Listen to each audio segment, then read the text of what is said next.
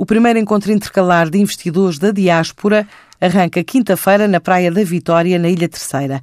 Tem um programa alargado que vai levar membros do governo e da AICEP aos Açores. Na agenda está o debate de temas sobre grandes áreas estratégicas da economia da região, também uma sessão sobre oportunidades e medidas de apoio ao investimento, bem como as políticas para as comunidades portuguesas e os apoios ao investimento na diáspora.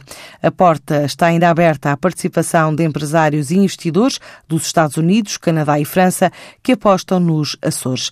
Este encontro prevê ainda visita a diversos projetos locais da Ilha Terceira, a partir do Porto da Praia da Vitória, incluindo o Parque Tecnológico da Terceira e outros locais da Angra do Heroísmo.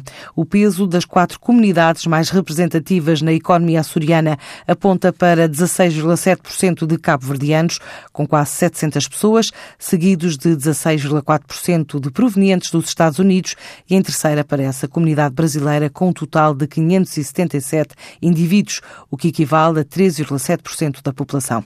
À semelhança da realidade do continente, destacam-se também os cidadãos de leste, que têm tido cada vez mais importância na economia açoriana. Neste grupo destacam-se 400 ucranianos, equivalente a 9,5% do total da comunidade, também quase 20% de estrangeiros são pessoas vindas de diferentes destinos da União Europeia, com preponderância de alemães. O turismo tem estado em destaque com o aumento de fluxos, apesar de alguma retração em alguns destinos.